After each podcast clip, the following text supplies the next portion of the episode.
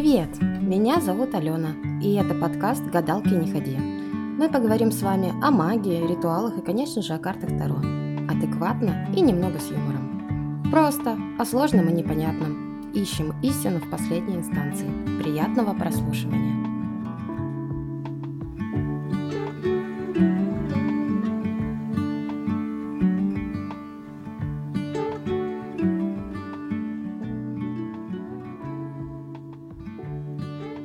Сегодня мы проговорим несколько вопросов, но основной темой будет колода карт Таро как инструмент. И первое, что мы рассмотрим, это главный вопрос, откуда карты Таро берут информацию. Таролог иногда бывает чертовски прав в своих раскладах. Кто был на раскладах у хороших специалистов, повторюсь, у хороших специалистов это важно. Те знают, что расклад обычно всегда бьет в точку, прям в сердечко. И часто человек потом сидит и думает, да как так-то? Меня сейчас просто взяли, вывернули изнутри, все показали, и мир теперь не будет как таким, как прежде. Так откуда же этот человек с картонками, картинками может это все знать? Ответ на этот вопрос стоит искать на стыке двух наук. Правильнее сказать даже дисциплин эзотерики и психология. Все-таки эзотерику не принято называть наукой, поэтому будем говорить дисциплина. Можно рассматривать это объяснение как по двум направлениям в совокупе, как я вам советую. Ну, а можно и по двум направлениям отдельно, смотря что вам интересно, какой подход ближе. Начнем тогда с эзотерического пути. В эзотерике есть такое понятие, как информационное поле. Его еще называют хроники Акаши. То есть некоторое поле, эфир, не знаю, база данных пускай, общая для всех. В ней содержится любая информация о прошлом, настоящем или будущем. К этому полю есть доступ абсолютно у каждого человека, но не все это умеют, не все пробовали или вовсе кому-то это не нужно. Ну так вот, таролог – это тот человек, который умеет подключаться к этому полю, умеет входить в определенное состояние, наполняет свои карты своей же энергией, и карты черпают информацию из этого информационного поля. Таролог, вытаскивая карту из колоды, достает ту необходимую, она не случайная, случайности не случайны, как мы знаем, которая ему нужна для ответа. И она четко передает информацию по запросу клиента. Ну или просящего, да, без разницы. Но четкую информацию по запросу. Мы потом будем говорить, насколько э, вопрос важен в раскладе. Каков вопрос, таков ответ.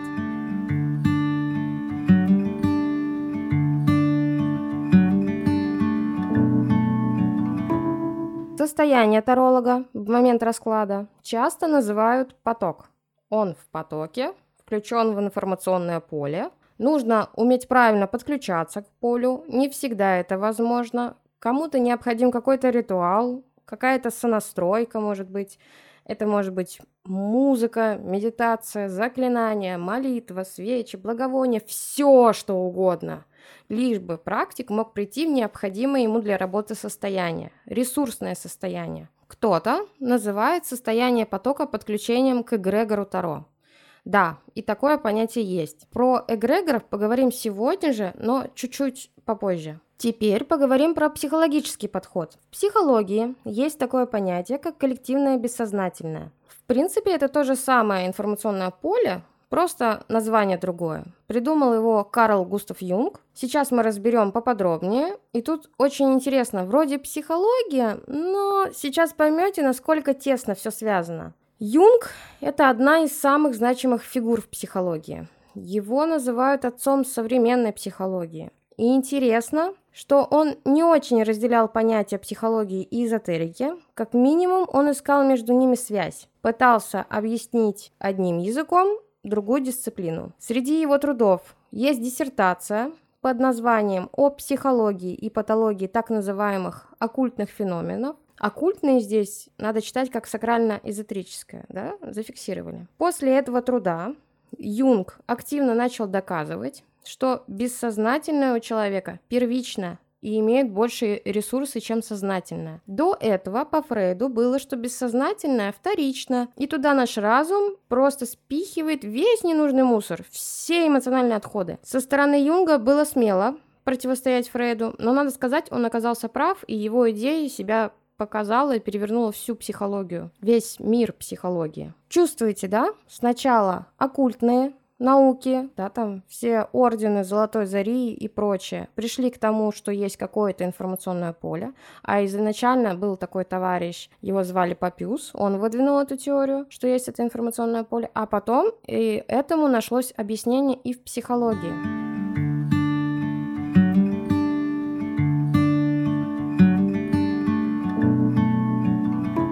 Будем погружаться сильно в психологию, опять-таки я не психолог, мы возьмем и вырвем кусочек из контекста, но максимально грамотно, чтобы передать суть. Если вам будет интересно, просто почитайте про архетипа Карла Юнга, это лишним не будет, возможно, даже даст глубины, в том числе и к пониманию аркана Второго. Что же такое бессознательное? Бессознательное подразделяется на два локуса, да, то есть на две ветки. Личное бессознательное и коллективное бессознательное. Личное бессознательное – это наше с вами рефлекс рефлексы, реакции, ассоциации вас индивидуально на какие-либо триггеры, наша тень в том числе. Всегда наше бессознательное принимает решение за нас. Оно быстрее реагирует на любые внешние факторы, чем сознательное. Замечали, наверное, если вас пугают, например, вы пугаетесь, вы неосознанно подпрыгиваете. Это контролировать невозможно порой. Реакция идет впереди планеты всей, так сказать. Если кто-то бесит, ну тут тоже сложно иногда понять, почему человек бесит, что он такого делает и почему не смириться с этим, да, опять-таки одного человека этот человек бесит, другого не бесит. Но это опять-таки проявление тени из нашего личного бессознательного. Понятно? Надеюсь.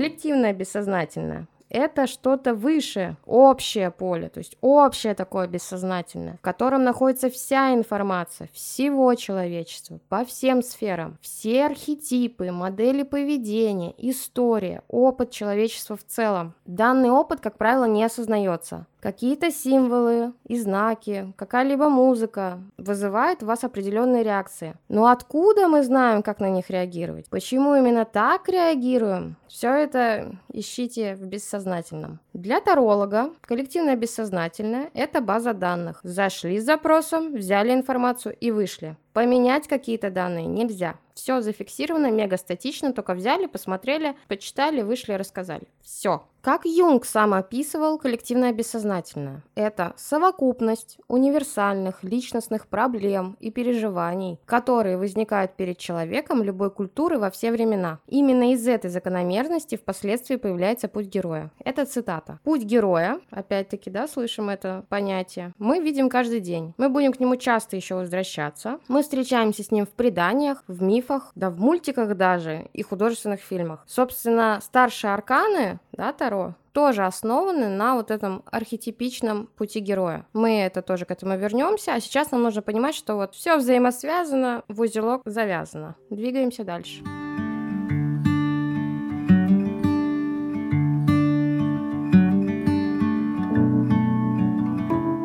Какой из двух этих подходов вам больше близок, кто-то выбирайте. Я предпочитаю их не разделять, они отлично дополняют друг друга. Кстати, психология очень хорошо сочетается с консультированием таролога. Очень много людей приходят к тарологу с запросами, которые упираются в психологию и требуют проработки именно в психологии. Если у вас, мало ли, есть корочка психолога, вам это будет просто огромным плюсом, и вы сможете с нескольких сторон помочь человеку. Это просто будет супер.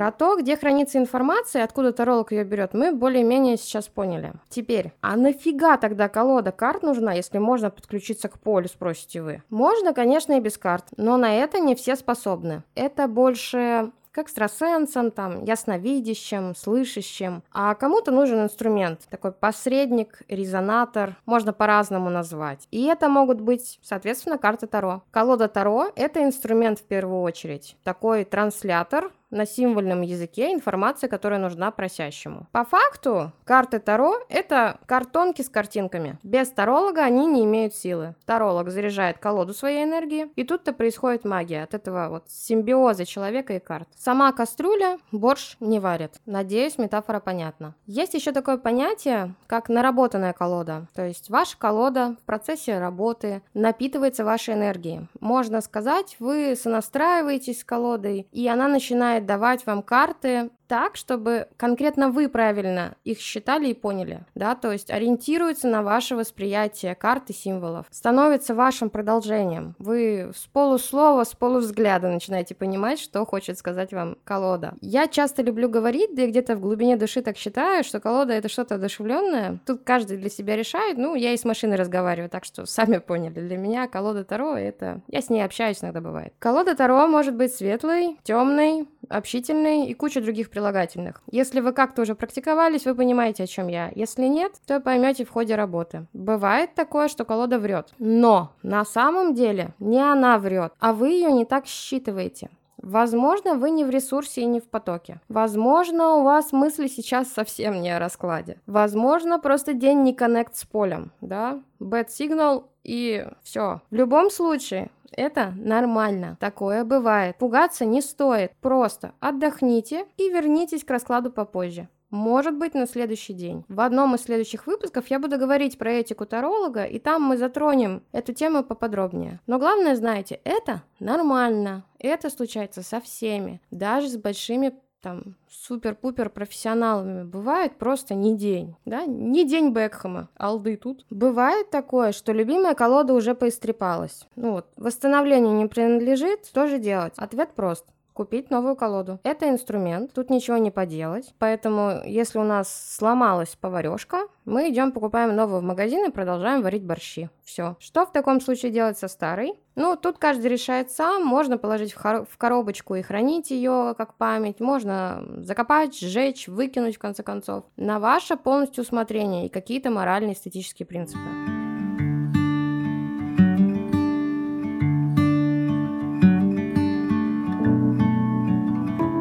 Если вы купили колоду, а у вас с ней не коннект. Мы сейчас, конечно, поговорим, как выбирать колоду и какие я советую на первых порах. Но такое бывает. И у меня лежат колоды, с которыми, ну, вот, не коннект абсолютный. Тут ничего не поделать, просто не работайте с этой колодой. Ее можно всегда продать, кому-то подарить на ваше усмотрение. И просто идете, покупаете другую колоду и наслаждайтесь работой. Ваша задача подобрать себе инструмент, которым вам легко и комфортно работать. Обещала рассказать про эгрегор Таро. Рассказываю. Начнем с того, что эгрегор – это термин, обозначающий сущность или коллективное биополе то есть такое локальное поле группы лиц. Ну так вот, есть школы или мастера, которые за деньги подключают к эгрегору Таро. И только после их такого вот ритуала или практики вы якобы можете выдавать информацию по Таро. Без этого ваша колода будет врать, не работать, да и вообще без этого вы не имеете права называться тарологом. Ну и так далее. Ну, вы же понимаете, что это фигня маркетинговая в основном. Что вот на вас просто хотят откровенно заработать. У всех людей есть связь с общим информационным полем. Ну, или там коллективным, бессознательным, как вам удобнее. У каждого. И каждый может с ним работать а значит и работать сторон. Если вам навязывают, особенно за деньги, подключить вас к эгрегору Таро, советую вам идти, а то и бежать просто в противоположном направлении. Это лютая дичь. Не тратьте деньги на шарлатанов. Лучше купите себе хорошую колоду Таро, а многие стоят ой как недешево, и кайфуйте от работы с ней. Поминаем учение джедаев. Сила течет во мне, я един с силой. Это все. И посредники тут не нужны. Если поняли, врубились и до вас дошло, тогда двигаемся дальше.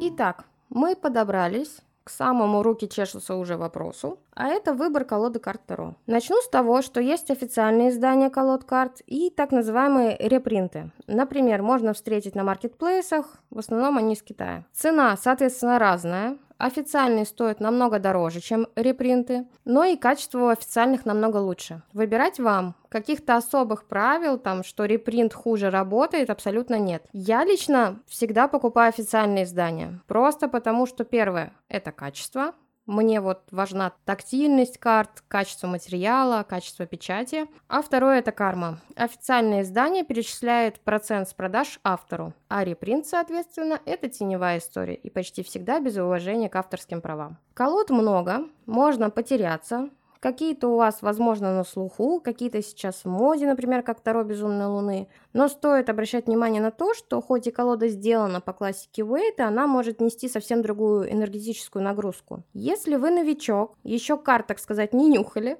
совет взять самую простую классическую колоду Уэйта на любом маркетплейсе или в любом книжном магазине, или если у вас в городе есть магазины эзотерики – Колода будет стоить в районе 500-1000 рублей. Для обучения очень даже достаточно.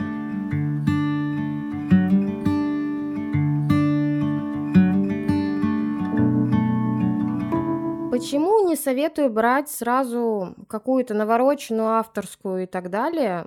Ну, все просто, авторские колоды напичканы сверху еще символикой и смыслом их авторов. Вы можете просто нагрузиться лишней информацией или не понять ее, или не зная базы, да, вообще запутаться во всем. Конечно, не обязательно брать просто классику, хотя я советую, но есть хорошие современные колоды Таро, которые сохранили абсолютно всю символику Уэйта, просто более интереснее прорисованы. Можно взять такую, например, э, рассмотрите колоду Таро Art Nouveau, от издательства Лас Карабео. Очень красивая, современная прорисовка, сохранен весь смысл и символизм, вот просто все по классике Уэйта, очень советую. Если вас вообще не очень притягивает классика, хочется что-то такое эдакое, ну, конечно, выбирайте интуиции, или вы всегда можете написать мне в чат канала по обучению, ссылка есть в описании, я вам подскажу что-то относительно конкретной колоды Таро, которую вы пришлете. Плюс девочки и мальчики, которые уже подписаны на канал в Телеграме, поделятся своими знаниями знаниями и эмоциями о работе с колодой Таро, которые вас конкретно интересуют. У нас там вообще очень уютно, пока очень камерно, и на канале я выкладываю дополнительные файлы к подкасту, поэтому крайне советую подписаться, будет полезно вдвойне, и все бесплатно. Что еще я могу посоветовать? Это Таро Светлого Провидца, наверное, самая такая для новичков,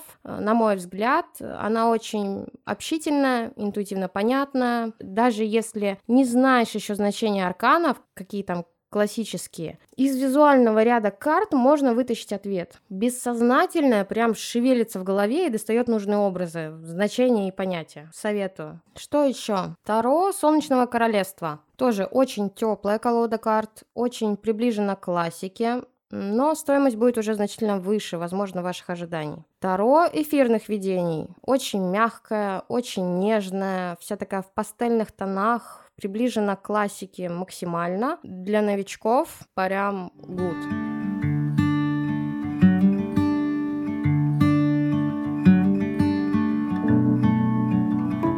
Из того, что поинтереснее, но потребует каких-то первоначальных знаний, так как эти колоды имеют еще свой дополнительный смысл. Придется научиться работать с колодой и изучить дополнительные материалы.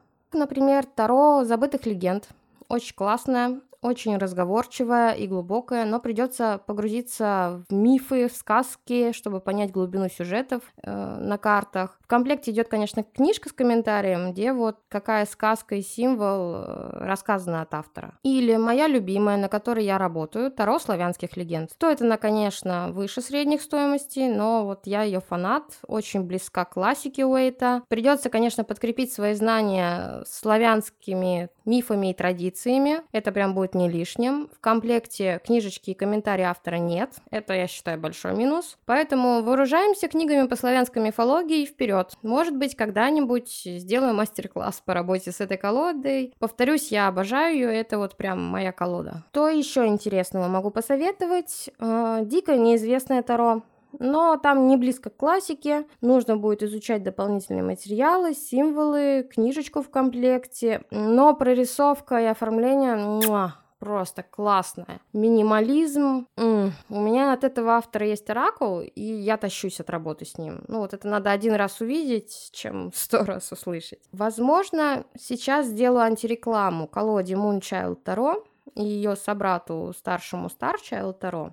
Но это пусть будет для вас скорее предупреждение. Чтобы работать с ней, нужно очень хорошо уже знать базу значений и смыслов по классике Уэйта. Нужно быть готовым изучать книжечку в комплекте, она на английском языке. И даже если проблем с английским нету, то все равно колода крайне тяжелая. Хоть она безумно красивая, материал просто ах и ох, но не для всех. Стоимость при этом не 3 копейки, честно скажу, бьет по карману. Тут посоветую, если все-таки вот вы хотите конкретно эти колоды Таро, очень детально изучите обзоры, чтобы понять, как вы воспринимаете визуальный ряд карт. Понимаете ли вы его? Он очень разнится с классическими символами. Опять-таки, у автора этих колод своя философия. Принимаете вы ее или нет, лучше понять до покупки. Одной фразой нет для всех. Далее. Таро Безумной Луны. Нашумевшее Таро, местами жутковатое, действительно безумное. Хоть символы и взяты из классики, но есть свои особенности, есть свои скрытые смыслы, потребуется изучить персонажей карт, да, вот луналиких. Если вдруг прям притянет эта колода, советую обзавестись книжкой отдельно по этой колоде, чтобы не упустить вот глубину символов и смыслов, которые в нее заложил автор. Опять-таки, не посоветовала бы новичкам эту колоду.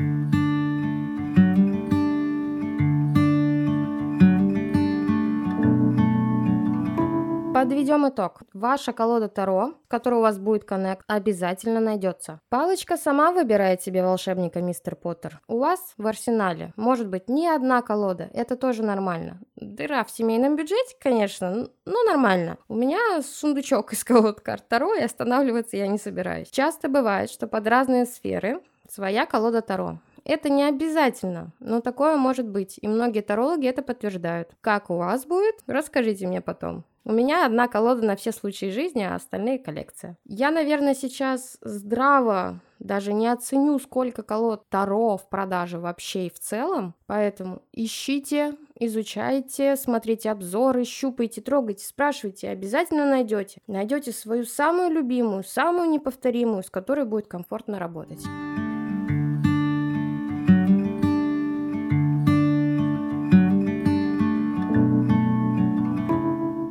А я на сегодня прощаюсь с вами.